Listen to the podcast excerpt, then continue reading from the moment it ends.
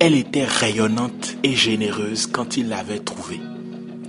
C'était une parfaite collaboratrice pour continuer à atteindre tous les objectifs qu'ils avaient pu inventer. Elle les nourrissait. Des fruits, des céréales, de la viande, des poissons, des crustacés. Tout venait d'elle, sans exception. Quand ces arbres ne servaient pas à fabriquer leurs habitats, ils servaient pour le chauffage ou encore pour cuire tous les aliments qu'elle leur offrait. En fait, c'était grâce à elle qu'ils vivaient. Et ça, ils ne s'en rendaient parfois même pas compte, car elle ne le leur rappelait pas. Elle était si généreuse, si riche. Eux avaient trouvé la parfaite vache à lait qu'ils se faisaient un malin plaisir de traire elle ne semblait pas véritablement en souffrir. N'allez pas croire qu'elle n'avait pas son plan pour disposer de toute sa richesse. Tout était prévu, ce qu'il fallait manger, comment il fallait le faire pour que sa richesse puisse les nourrir sur des générations et des générations. Par contre, il n'était pas patient. Tellement gourmand et insouciant, il venait à se dire Elle est si riche, elle ne s'appauvrira jamais. Profitons-en au maximum. La java qu'ils avaient instaurée dans la consommation de ces richesses ne lui avait pas plu. Pourtant, elle continuait de les nourrir, de les vêtir, de les loger. Mais progressivement, sa richesse commença à diminuer. Elle n'avait plus autant de fruits, autant d'arbres. La viande n'était plus abondante les poissons se faisaient de plus en plus rares. Alors qu'ils étaient de plus en plus nombreux, ils ne cessaient de se multiplier, de se reproduire. Elle était la seule sur qui il pouvait compter. Il continuait donc de consommer sa richesse et l'appauvrissait donc de plus en plus. Son état de santé s'est considérablement dégradé à cause de tout ce qu'il lui faisait subir elle s'était complètement déshydratée, car ils utilisaient l'eau pour tout et n'importe quoi. Le pire, c'est qu'ils la gaspillaient, sans compter qu'ils déversaient leurs déchets dans plusieurs de ces sources d'eau. L'eau qui était l'une des ressources qu'elle possédait le plus est devenue rare. Elle n'en avait plus, ou du moins, il ne lui laissait que celle qui était sale et impropres à la consommation. Ils étaient si cruels qu'ils avaient installé des fours et des usines rien que pour la réchauffer. Résultat, elle a chopé une fièvre. Pas une de ces fièvres qui passent avec un peu de doliprane. Une fièvre qui fait extraordinairement peur.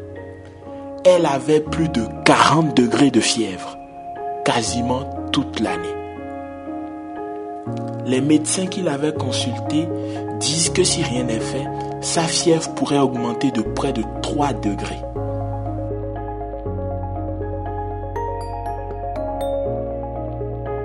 Ce diagnostic n'a pas semblé les inquiéter. En même temps, il continuait de profiter de ce qui restait de sa richesse sans qu'elle ne puisse rien dire, rien faire. Par contre, sa santé s'amenuisait davantage. Elle était devenue bipolaire. Elle a commencé à réagir vraiment bizarrement et il subissait parfois ses crises. Sincèrement, ces crises étaient infernales. Des fois, elle balayait toutes leurs habitations d'un trait avec des rafales de vent ou des tonnes d'eau dont elle seule avait le secret. Un jour, elle avait même craché du feu ils avaient été effrayés par sa colère. Mais ils n'avaient pas été plus inquiets. De toute façon, il y avait encore des richesses à utiliser et à dilapider. Certains d'entre eux avaient eu peur. Ils se sont rendus compte de l'injustice qu'il lui faisait subir et de sa colère qui se manifestait par ces crises répétées. Ce petit groupe a décidé de la défendre. C'étaient ses avocats. ils ont tenté de convaincre les autres, plus nombreux, qu'il fallait commencer à la respecter.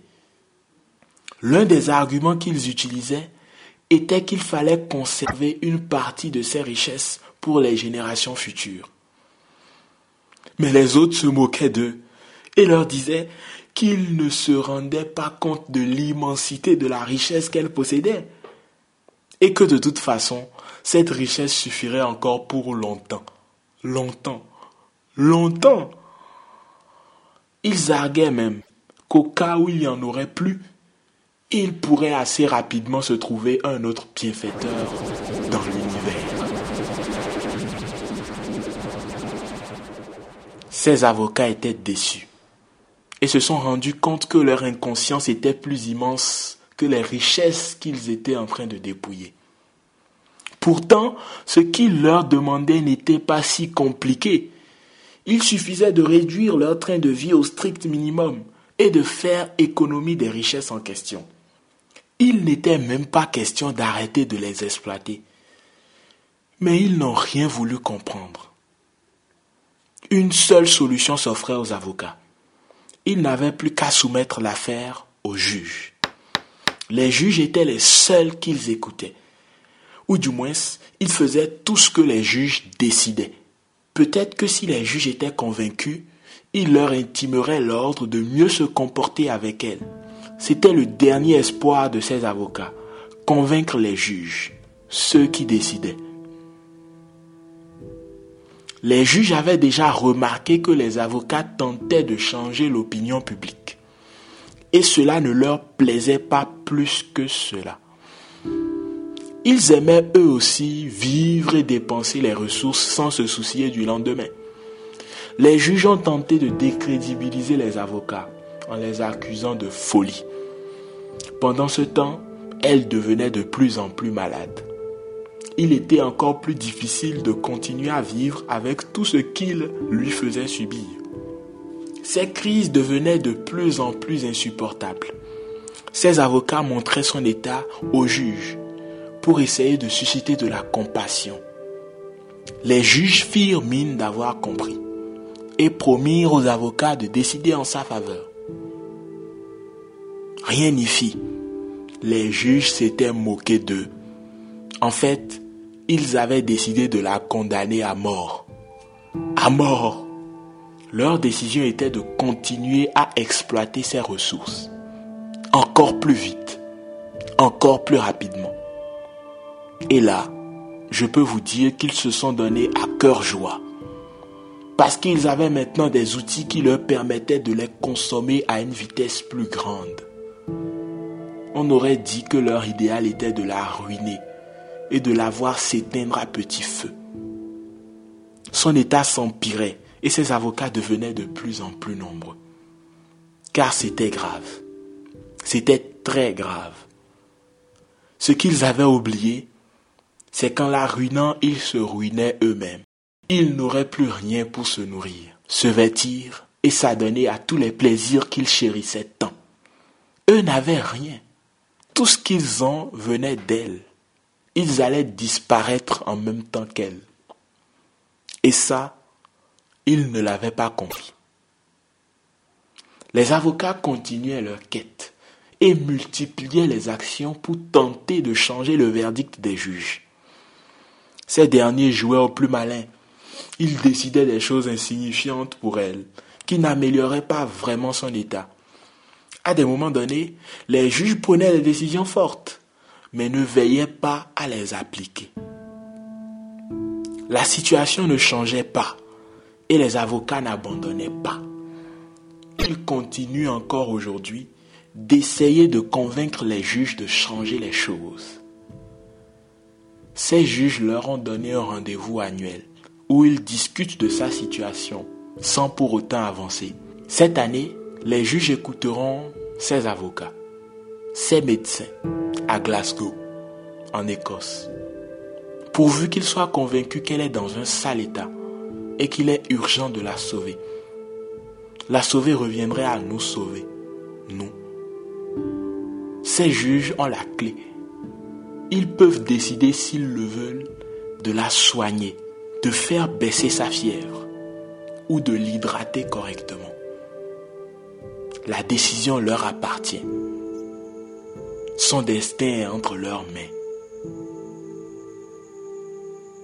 Pourvu qu'il ne soit pas déjà trop tard. Pourvu qu'il ne soit pas déjà trop tard.